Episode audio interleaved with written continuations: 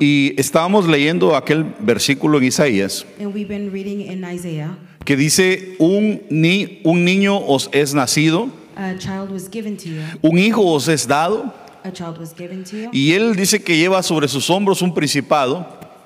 had an authority on top, on his shoulder. Eh, no sé si tenemos otro micrófono, por favor, se está cortando, Diego.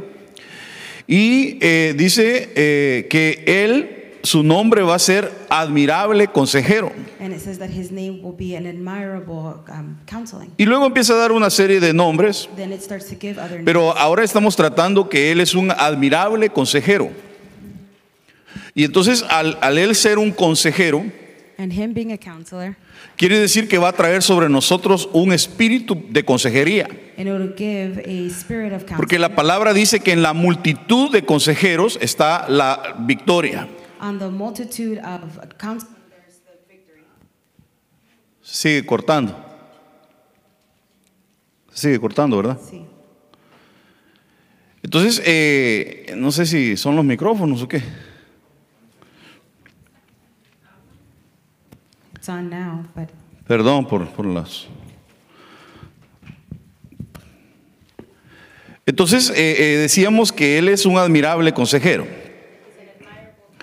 Y entonces eh, eso va a traer sobre la iglesia eh, una gran victoria.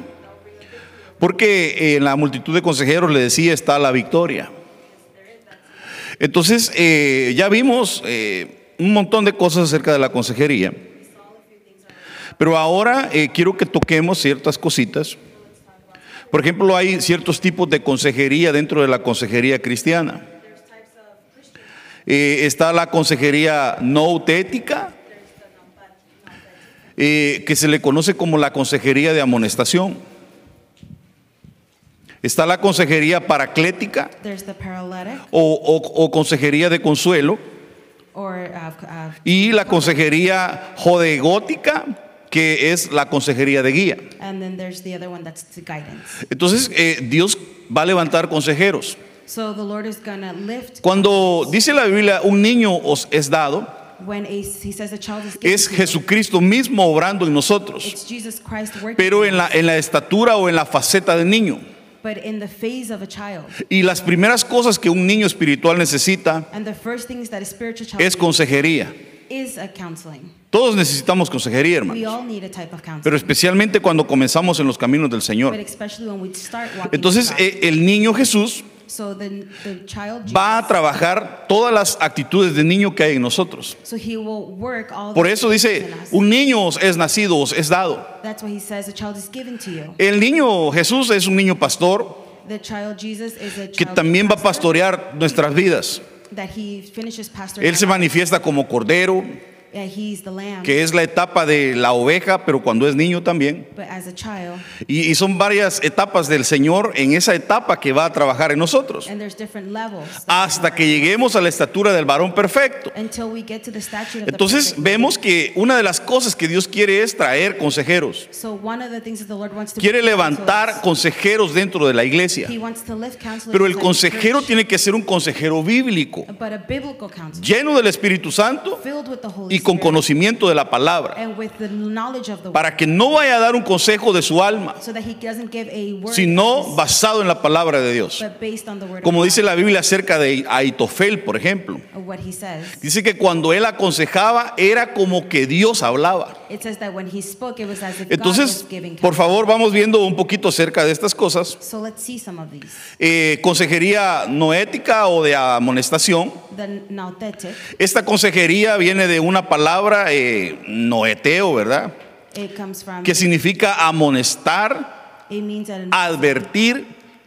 o instruir. caution or to instruct. Entonces hay ciertas, ciertas cuestiones en la vida de una persona so there's different types of things in people's que no van a necesitar consuelo, kind of sino amonestación. but they will need some kind of guidance Ah, va a necesitar una advertencia en su vida they will need caution o una instrucción. or some kind of instruction Entonces veamos por favor unos versículos.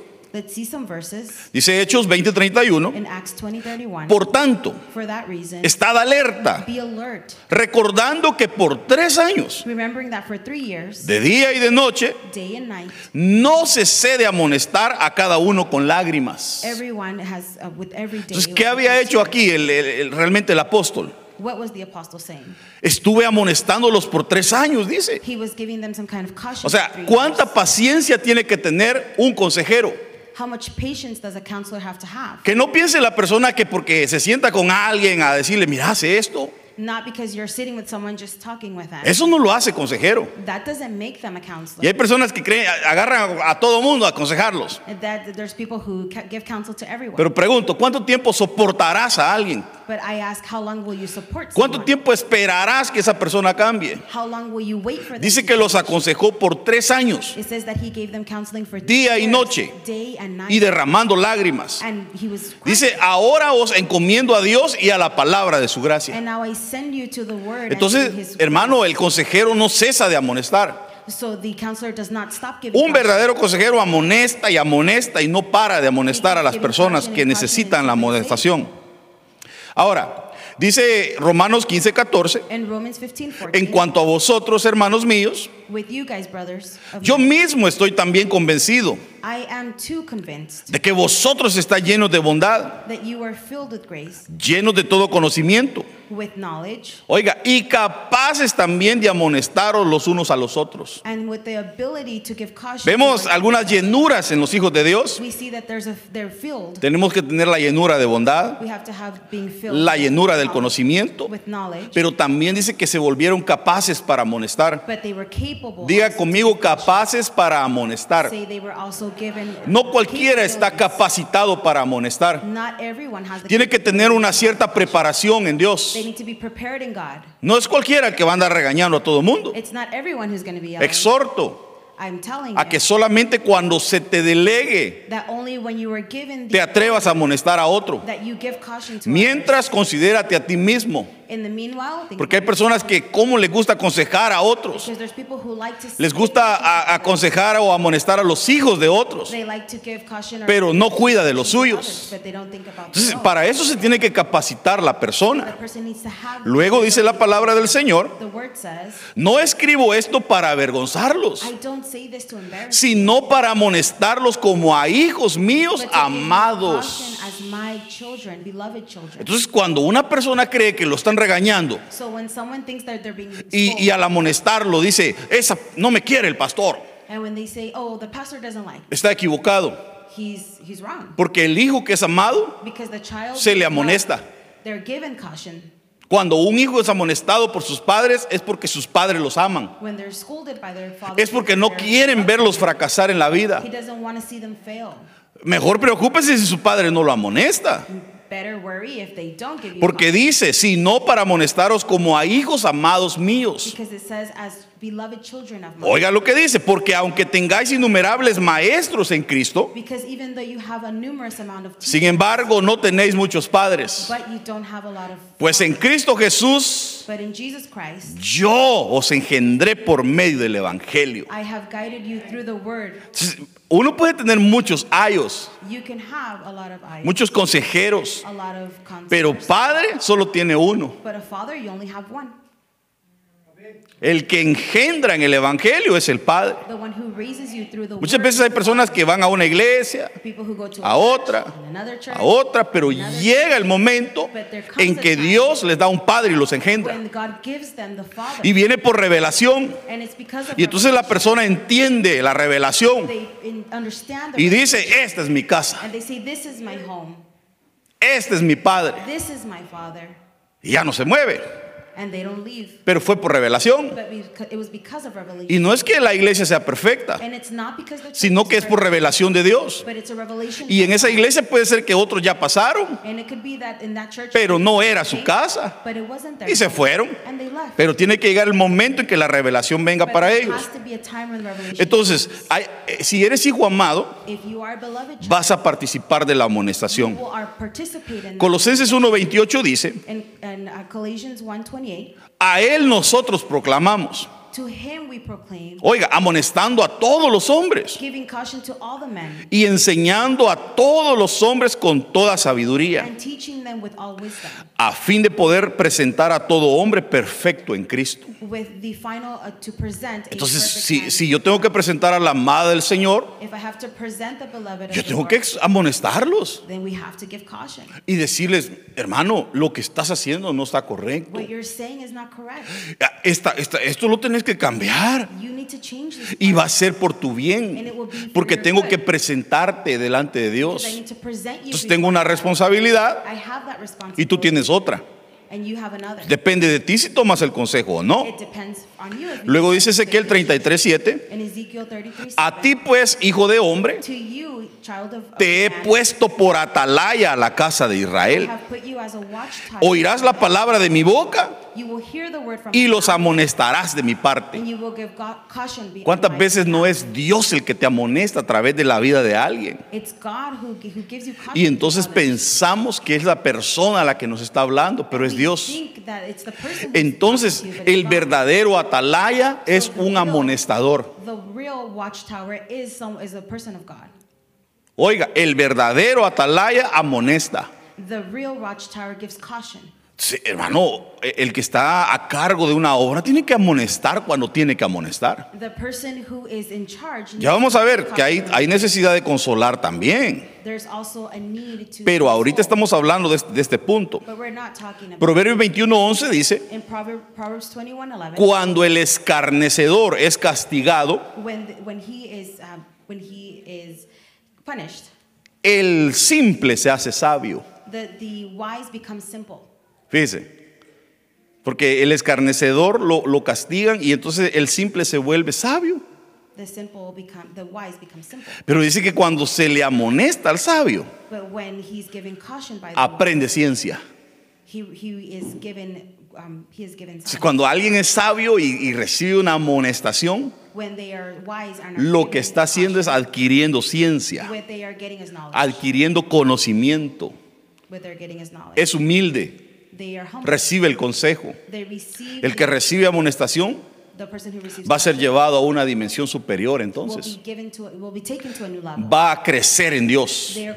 El que no recibe consejo, no crece. ¿cuántos quieren crecer? Tito 3.10 dice, and Tito 3:10 al hombre que cause to the divisiones. man who causes divisions. ¿A quién? Oiga, e- este punto es muy importante, This is very important porque está hablando de alguien que causa divisiones. because it's talking about someone who causes Y pocas divisions. veces habla de este tipo de cosas. and very few times Pero ahora sí está hablando de uno que divide la iglesia. but he's talking about this Dice que después de una o dos amonestaciones, after one or two gi- given caution deséchalo. take him away. Yo pregunto, ¿qué es desechar? I ask you what is it to take it away?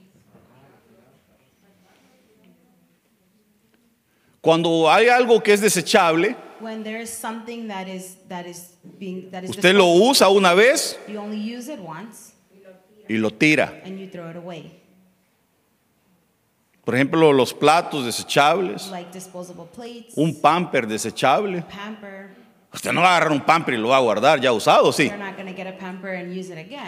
Entonces vemos que Dios da oportunidades. So we see that God Y yo veo que a los divisores Dios les da oportunidad. and I see that Y dice, amonéstalos una o dos veces. Pero si no hace caso, But if they don't listen, dice, no te juntes con él. Hazlo a un lado. set them apart. Hermano, cuando ya alguien anda dentro de la iglesia diciéndole, ah, yo no estoy de acuerdo con el pastor. Says Hagamos una huelga. let's do a boycott. Ahí ya, eh, ahí, eh, cuando usted ve a una persona así, When you see someone like that, la Biblia dice que a ese hay que desecharlo, pero, pero claro, usted no lo va a, a amonestar, el que lo amonesta es la autoridad. You're, it's not your job to give Su trabajo es reportarlo porque esa persona está contaminado. Your job is to set yourself apart from that. Entonces empiezan a querer dividir. Y la Biblia acerca de los divisores dice esto, que la autoridad los amoneste y sin, porque le está hablando a Tito, que era la cabeza. They're talking to Tito, Tito who was Y entonces al, al no hacer caso, la persona dice, deséchenlo. So it says to the person doesn't listen, then you throw Et- them away. Entonces a un, a un tipo de persona así se le puede sacar de la iglesia. a person like that, you can't take them out of the church. Bien tremendo, ¿eh? Porque alguien podrá decir, de la iglesia nadie se le puede sacar. Someone could say out of church, you can't take No, si la Biblia dice que hay que desecharlo porque está contaminando, quiere dividir la iglesia. Si el Señor lo que quiere es la unidad. Si algo le, le duele, que hable o que diga y se puede ver que se hace. Pero no puede traer división. ¿A quién le gustaría que en su casa alguien le llegara a dividir el hogar? How would someone like it if someone came to cause Que llegara a envenenarle al marido, decirle, ay, mira, esta, tu mujer no sirve para nada, déjala. ¿Acaso estaría contenta la mujer? Would the wife be happy? O que llegara, o el hombre vea a otra su amiga que con la esposa, ay, es tu marido un gran aragán, no sirve. A Cambialo, mira, te voy a presentar a otro mejor. husband, and she says, "I'm ¿Cómo se, se sentiría el marido? Yo corrida la hago, I would send her away porque es mi casa. because it's my home. O que te lleguen a contaminar a tus hijos. Or they come to contaminate your children. Si todos queremos la unidad en nuestro hogar. We want unity in our home. Entonces Dios quiere la unidad, tanto como en los hogares, God wants unity como en la casa de Dios. Por eso el Señor no, no se lleva con los divisores. That's why the Lord does not Fíjese, entonces dice, deséchenlo, pero primero amonéstenlo, le vamos a dar oportunidad. He says, first we're going to give them an opportunity. Ese tipo de cosas no se consuelan. Those kinds of things you Se amonesta. them, You give them caution. Sigamos.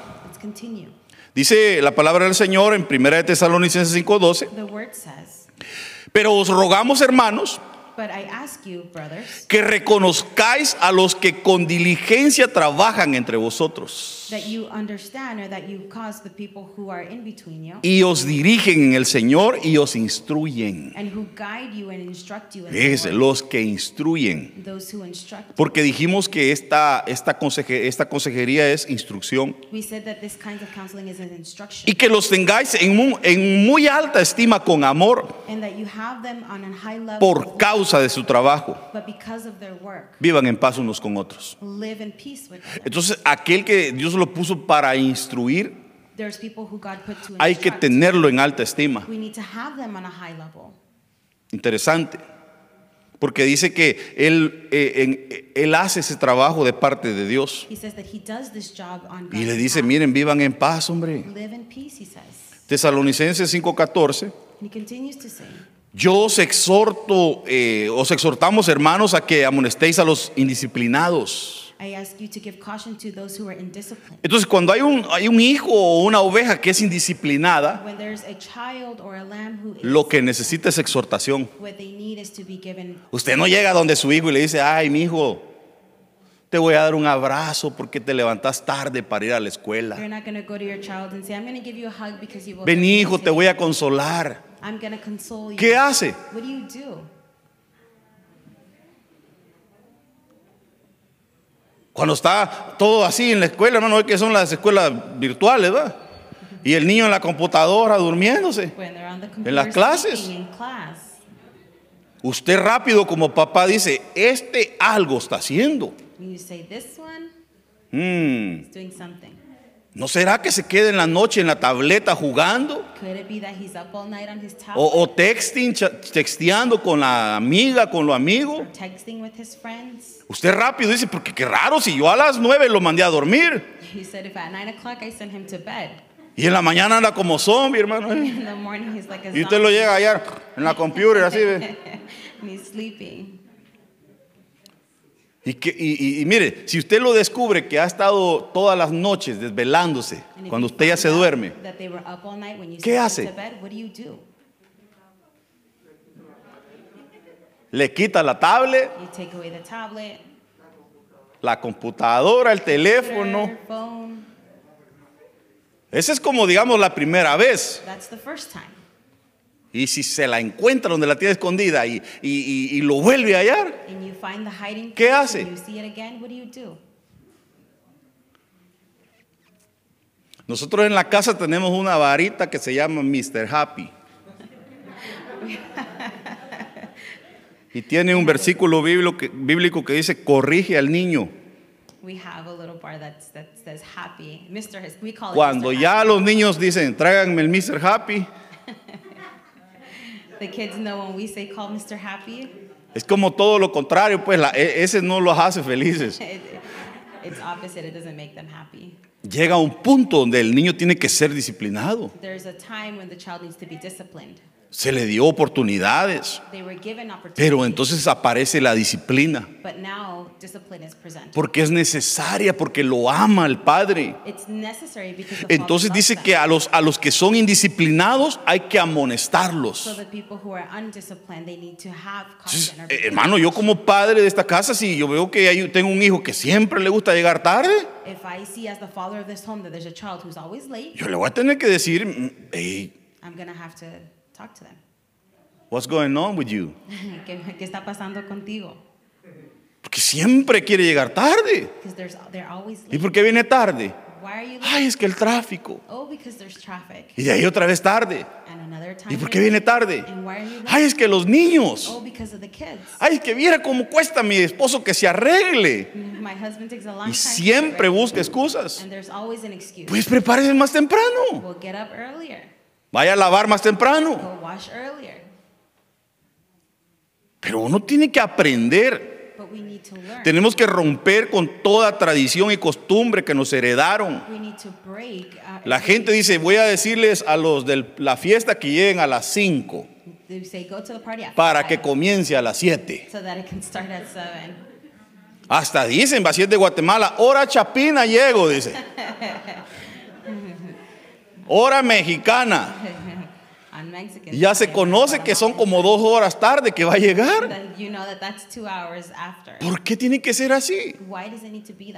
Con la cultura anglosajona, si te dicen a las 3 de la tarde, tú tienes que estar, si llegaste 5 minutos antes, ya estás tarde.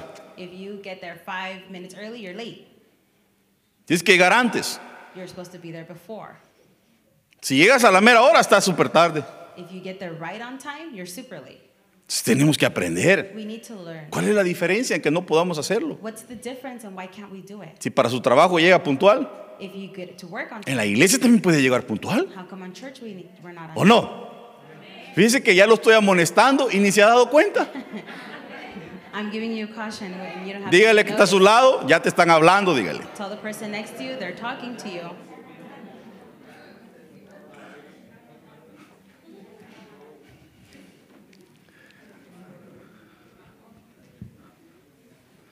Y bueno, ahí habla un montón de cosas. Talks about a lot of things. Sigamos. Let's continue. Y si alguno no obedece nuestra enseñanza en esta carta, And if one does not obey the, the oiga, y, y era por carta and it was by a letter señalada al tal, that is given to you, y no os asociéis con él do not associate yourself with para que se avergüence. so that they can be embarrassed. Fíjense lo que dice el apóstol. Look what the apostle. Miren, les voy a mandar una carta con instrucciones. I'm to send a letter with instructions. Y si alguno no quiere obedecer las instrucciones que les estoy dando, and if he does not want to listen or obey, then señálenlo point him out. y no se junten con él And then don't para que le dé vergüenza, dice. that he can be embarrassed. Sin embargo, no lo tengáis por enemigo, do not have him as an enemy, sino amonestadle como a un hermano. But give him caution as a brother. Entonces está diciendo, miren, eh, hay personas que no quieren obedecer a la enseñanza, hombre. There's people who don't want to obey the Dentro de la iglesia siempre van a haber personas así, Inside the church, there's always people que no les, no les gusta todo lo que se enseña y está bien. that they don't like everything that is being taught. Somos libres, tenemos libre albedrío. We're free. We can do Pero deberíamos de double, double check en la, en escrituras, ¿verdad? De, de double chequear. O de revisar dos veces en tu, en tu Biblia y estar seguro si verdaderamente tienes la razón o no. Y entonces vemos que dice, miren, pónganlo a un lado, amonesten el hombre, pero con amor, él no es su hermano, no es su enemigo. Just put him to the side and tell him, but he's not your enemy, he's Entonces, your brother. a nadie se le puede ver como enemigo dentro de la iglesia, hermanos, sino que se tiene que amonestar como a un hermano. but we need to give instruction or caution. as ¿Cómo le dice un hermano a otro? Eh, Hablando naturalmente, How does a brother usually speak to cuando comete un error. ¿Cómo le habla el hermano? How do you talk to them? ¿Acaso no llega con confianza porque es su hermano? Don't you always come with confidence or with trust? Por ejemplo, yo a veces le he hablado a mi hermano I've called my brother. y le digo, mira, esto y esto y esto que estás haciendo no me parece, And I say, fíjate. hey, this and this that you're doing, I'm not in agreement with it. Y ya él, ah, no, que vos no sé qué.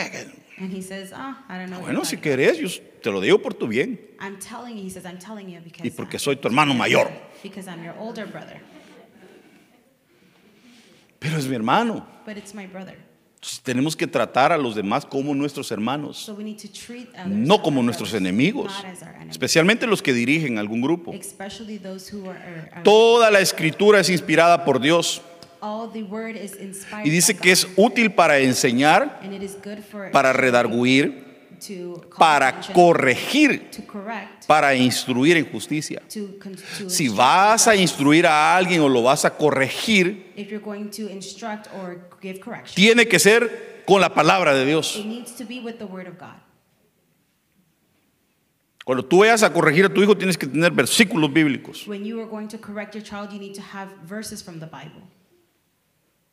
Por ejemplo, si usted tiene un hijo As if you have a child, de unos 16 años, digamos, maybe 17 years old, let's say, y usted sabe que su hijo es cristiano, and you know that your child is a que Christian tiene principios, because he has principles. y de repente aparece con una muchachita y dice, Mom, And then he says, Mamá, this is my girlfriend. esta es mi novia.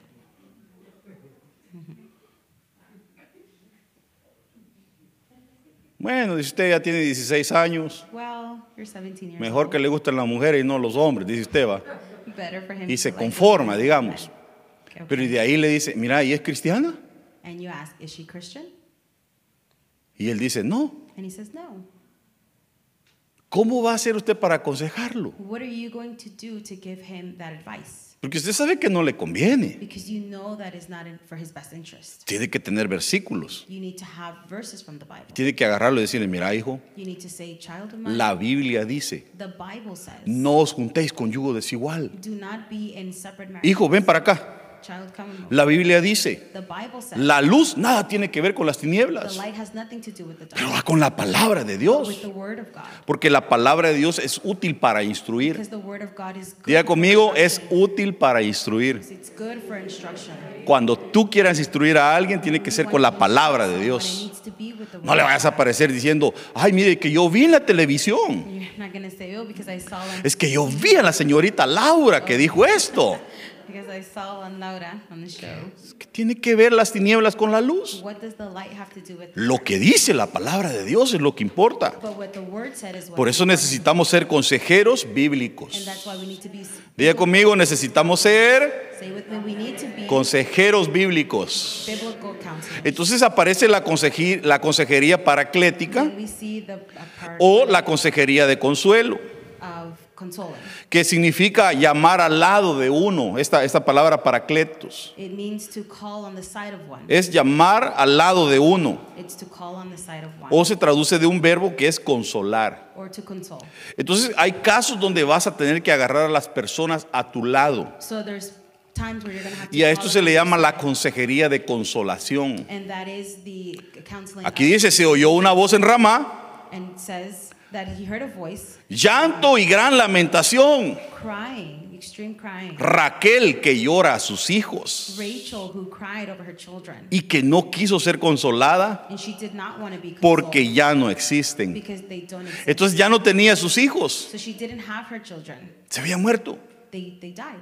Entonces la querían consolar. So they wanted to console her. Ahora, ¿cómo se le acerca a usted a una persona que perdió un ser querido, por ejemplo? How do you get close to someone who's lost someone?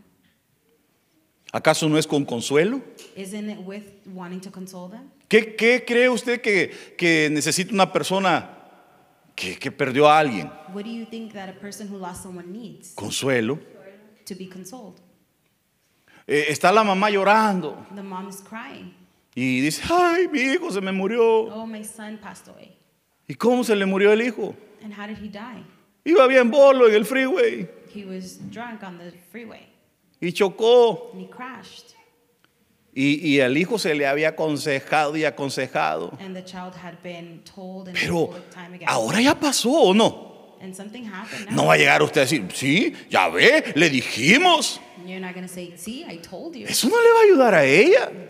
Si en ese momento lo que está haciendo es eh, necesita consuelo. What she needs in that time is to be Fíjese, el consejero tiene que ser bien preciso The person who's going to give the consolation needs y saber be cuál es, cómo se le va a acercar a la persona. and know how they're going to get close to the Entonces hay, hay momentos en que la persona lo que necesita es consolación. There's time when people Hermano, need si tú necesitas consuelo, If you need to be que el Señor se acerque a tu vida y te consuele.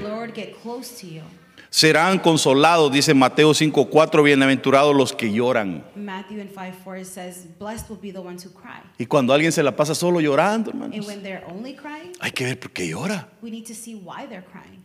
Cuando usted chilla, ¿por qué chilla? When you're crying, why do you cry? Ah, eh, cuando ve la novela, dice el hermano. ¿ah? When they see the tele, uh, soap operas. No me va a creer que eso es bien verídico, hermano.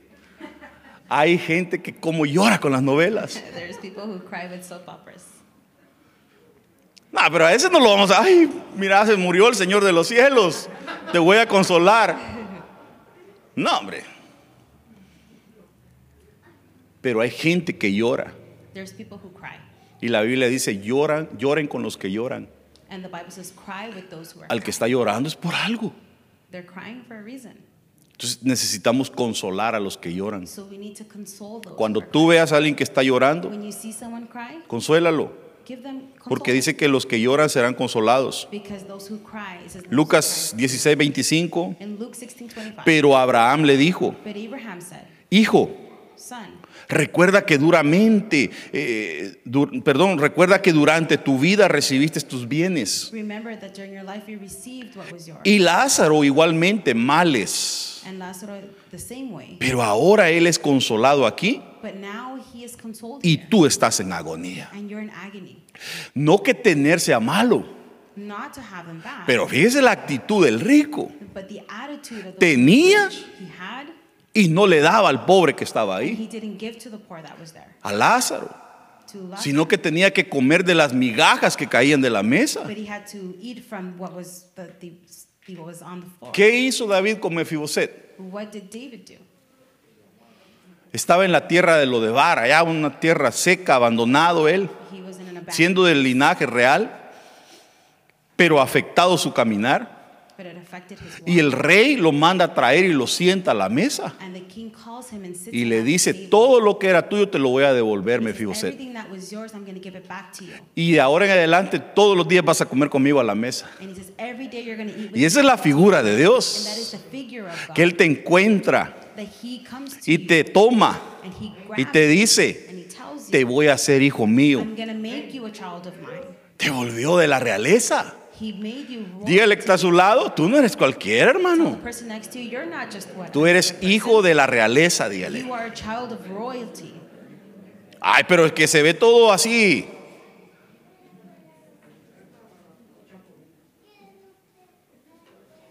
Yo no veo que sea de sangre azul, pero el Señor dice, eres mi hijo. But the Lord says, You are my child.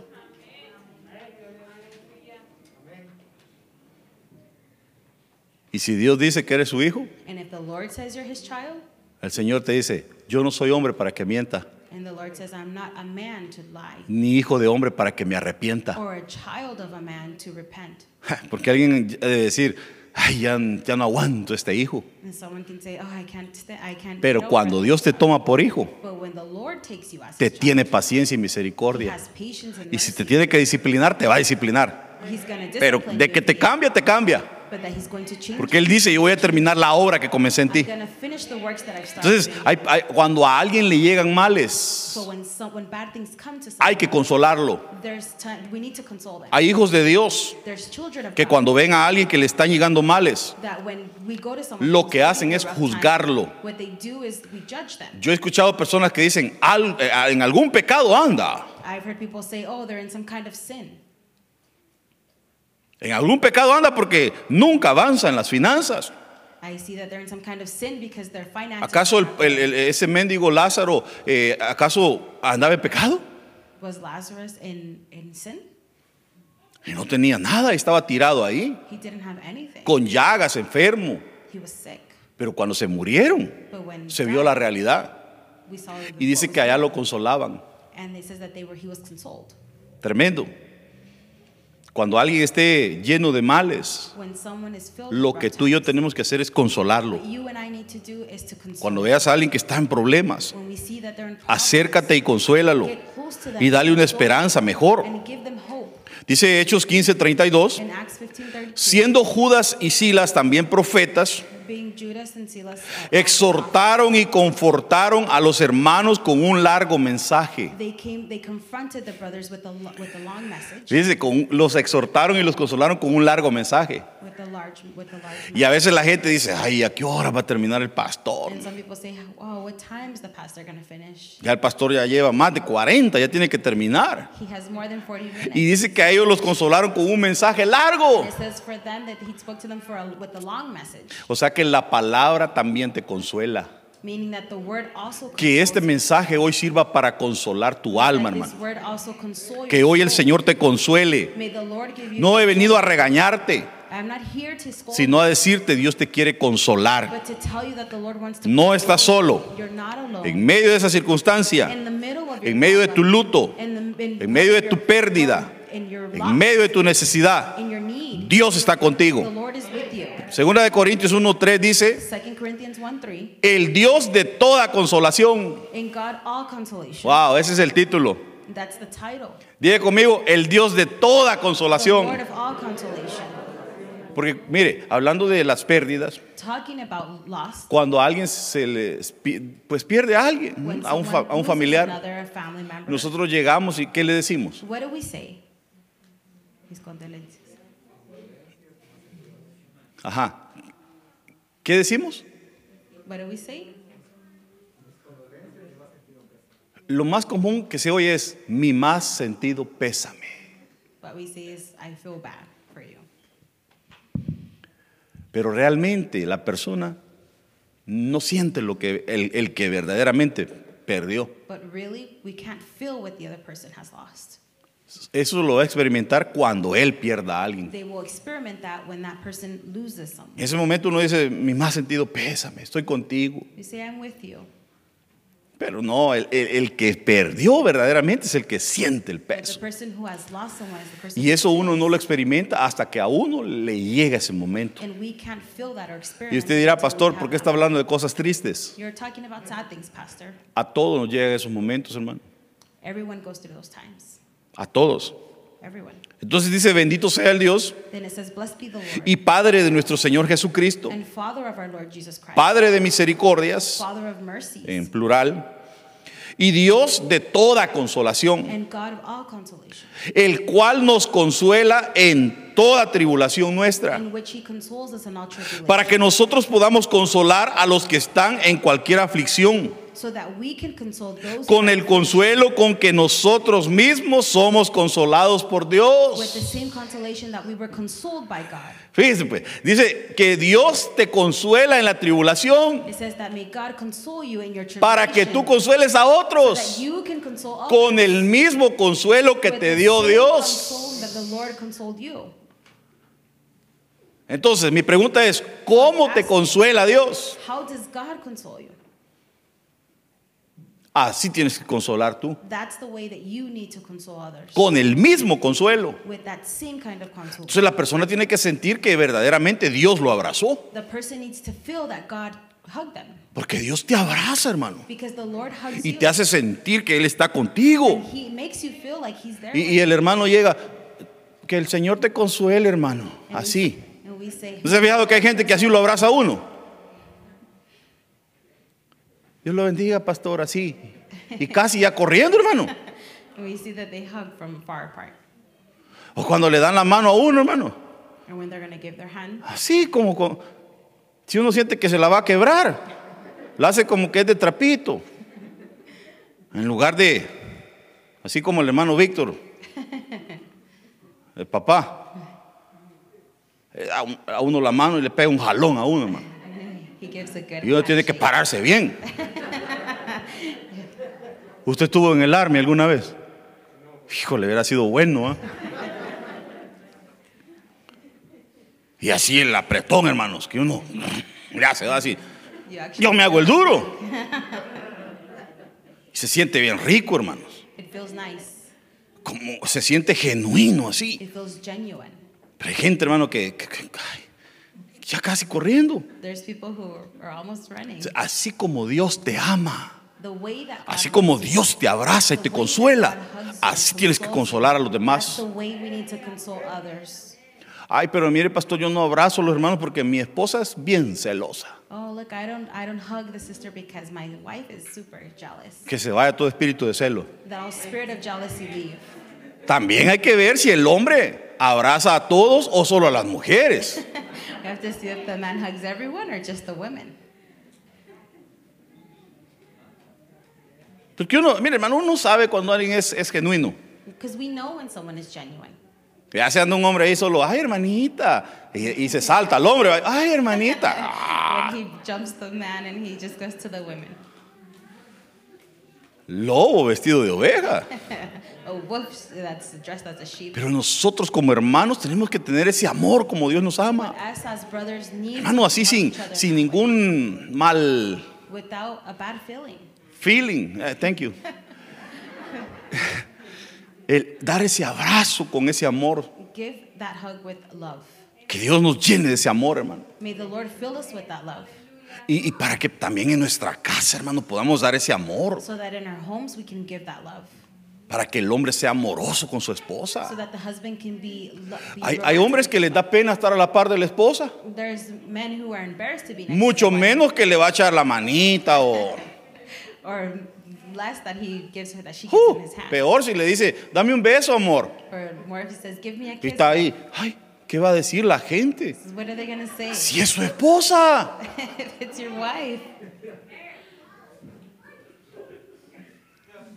Bien se ven las parejas, hermano. Cuando van caminando, él va adelante y la mujer atrás. Parecen los patos cuando van caminando, el, el más grande va adelante, después va la pata y todos los patitos detrás en línea. En lugar de ir el hombre con su mujer al lado, agarradita de la mano, mire. Instead of the man being next to his wife, holding her hand. ¿Por qué le va a dar pena? Why is he going to be embarrassed? A veces también los hijos se avergüenzan de los padres. Sometimes the children are embarrassed. Yo me acuerdo cuando tenía como ocho años, mi mamá me decía, te voy a ir a dejar a la escuela. Y cuando ya faltaba como media cuadra, le decía yo, vaya, aquí ya me voy solo, mamá, le decía yo. would say, "Here, I'm leaving by myself. I can walk by myself here. Pero era porque me daba pena. ¿A alguno le pasó así? Yo no quería que mis amigos me vieran que mi mamá me iba a dejar. I Yo quería llegar ahí bien valiente. My friends to see that my mom was dropping me off. Entonces, a veces eso pasa en que el Señor nos dé amor. May the Lord give us love. Que, que como padre puedas darle amor a tus hijos. As a parent, that we can give love to our children. ¿Qué tiene que un padre abrace a su hijo, a su hija y la bese y lo bese? Si es su papá.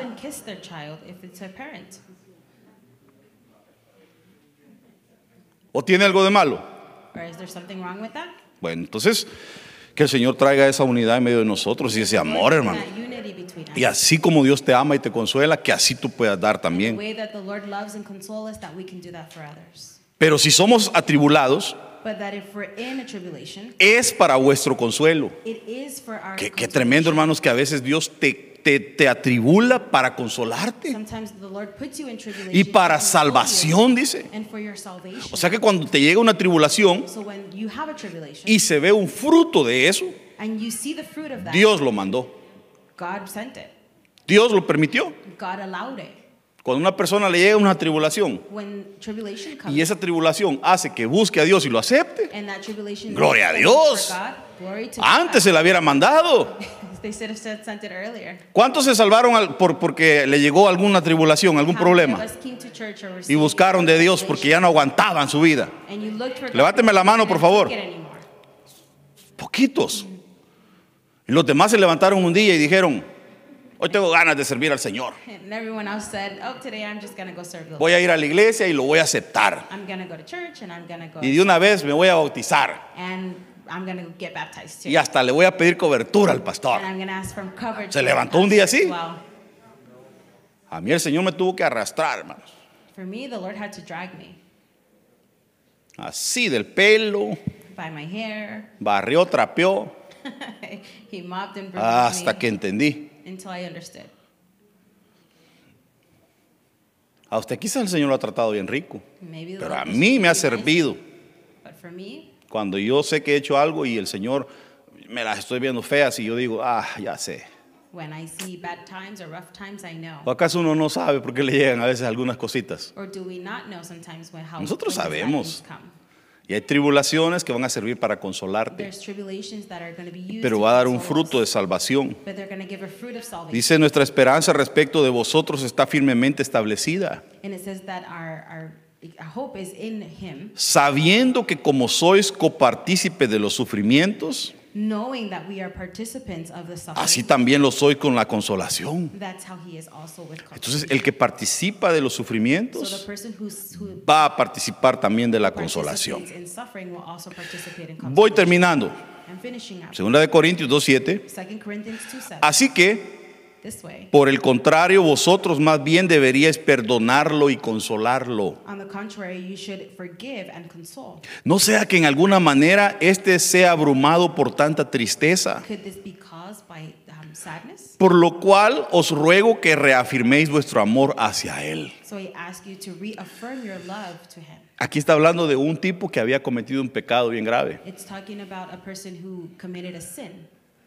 Y el- al principio Pablo dice, ¿saben qué? Ah, entreguémoselo a Satanás. Pero en, el- en la segunda carta de Corintios But in the second letter of Corinthians, les escribe y les dice, he writes to them, he al que yo perdoné, perdónenlo ustedes también. "Ah, who I have forgive you, also Perdón hermano, si Dios perdona, ¿por qué nosotros no vamos a perdonar? If the Lord forgives, why aren't we? Y les dice, miren, mejor perdónenlo y consuélenlo. That's why he says, better forgive and Porque console si, him. si hizo algo feo, pero ya se arrepintió, If he did something bad, but he repented, ahora hay que consolarlo. Porque dice, no vaya a ser que en alguna manera se abrume y, se- y- y entonces le llegue tanta tristeza. Entonces dice, mejor reafirmen su amor hacia Él. O sea, de alguna manera ya su amor había sido afectado para verlo a Él. Porque alguien, digamos, si un hermano se encuentra a otro hermano en la calle y lo ve haciendo algo feo, hermano. Cuando ya venga a la iglesia, puede ser que lo vea when he sees him in the church, he may see así raro y que diga, "Mm, with the weird. look. mira aquel cómo levanta las manos y canta. Y allá donde yo lo vi, no, no andaba así. Ya puede ser que su amor hacia Él cambie. Pero Dios es un Dios de oportunidades. Todos fallamos, pero todos nos tenemos que levantar. Y to tenemos que seguir adelante. Pero el amor entre nosotros no debe de cambiar. Porque el amor todo lo puede, todo lo espera, todo lo soporta. Aunque usted me haga algo feo a mí, yo lo voy a seguir amando. I'm going to continue loving you. Aunque yo le haga algo feo a usted, Even if I do something ugly to you. espero que no. I hope I don't. Nunca es mi intención. It's never my intention. Pero si llegara a pasar algo así que yo lo ofenda o algo, But if something like that was to happen and I was to offend you, pues que nuestro amor no cambie. that our love may not change. Es, esa, eh, en realidad esa gracia sí la tengo yo.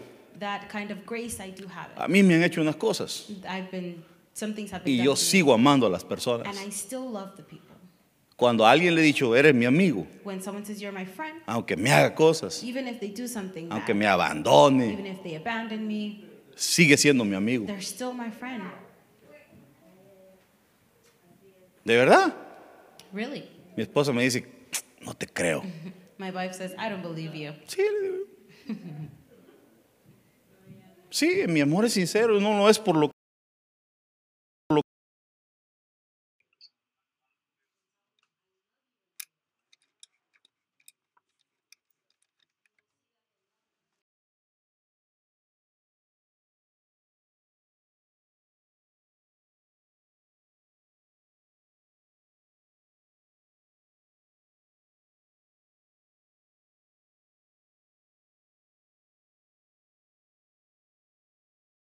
Mejor le sería que se amarre una piedra, dice, de molino y se tire al mar.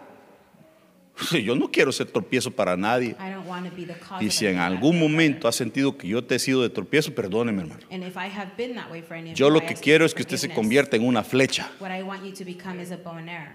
y que lo pueda tirar un día para que se desarrolle. Yo lo que quiero es que usted se desarrolle y crezca. En ningún momento soy egoísta y en ningún proud. momento he dejado de darle la palabra que Dios me da. The Lo, lo mejor que quiero para su vida es bendición de Dios. Esa es la orden que Dios me ha dado. Declarar bendición sobre su vida. Así de que póngase de pie Y déjeme bendecirlo. and let me bless you. Que el Señor traiga abundancia de consejeros en medio de esta casa. a Padre, en el nombre de Jesús, Lord in the name of Jesus. bendecimos tu santa palabra We bless your word y declaramos, Señor, and we declare, Lord, que hay un espíritu de consejería en that medio de there's a spirit of nosotros. Tú us. eres nuestro consejero, Señor.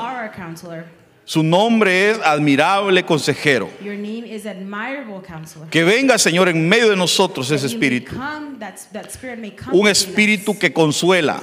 a spirit that Un espíritu, Señor, que exhorta. a spirit that Un espíritu que disciplina. A spirit that disciplines. Porque queremos, Señor, alcanzar tu estatura. Because we want to become that. En el nombre de In Jesús, the name of Jesus, declaramos we declare, que tu Lord, presencia that your presence está en medio de is nosotros in between us. y que tú no te apartas de that nosotros. you do not set yourself aside Que en todo momento estás, Señor, ahí. You're in all the time with Gracias por tu presencia. Thank you for your presence. Gracias por tu amor. Thank you for your Gracias love. por tu consuelo. Thank you for your Por tu abrazo. for your. En el nombre de Jesús. In the name of Que se Jesus. vaya toda soledad en nuestras vidas. That if you're feeling alone, it Que se vaya away. todo espíritu de muerte. Que se vaya todo espíritu, Señor, que ha venido a meter pensamientos negativos en la mente. Yo declaro la unidad en medio de esta casa. I declare unity. Y declaro que el florecimiento de esta casa está empezando. En el nombre de Jesús. Que pronto veremos el crecimiento y el desarrollo que tú estás trayendo, Señor, sobre esta casa. En el nombre de Jesús. En el nombre de Jesús. Lo declaramos. Que el Señor bendiga tu casa. Que el Señor bendiga el fruto de tus manos. Que bendiga tu mesa. Que nunca te falte tu alimento. Que nunca te falte tu provisión. Que siempre tengas para pagar tus gastos. En el nombre de Jesús. Que las puertas que el Señor abra, nadie las pueda cerrar. Y que las que Él cierre, nadie las pueda abrir. En el nombre de Jesús. Gracias, Padre. Gracias, Hijo. Gracias, Espíritu Santo. Amén y amén. Dele un fuerte aplauso al Señor.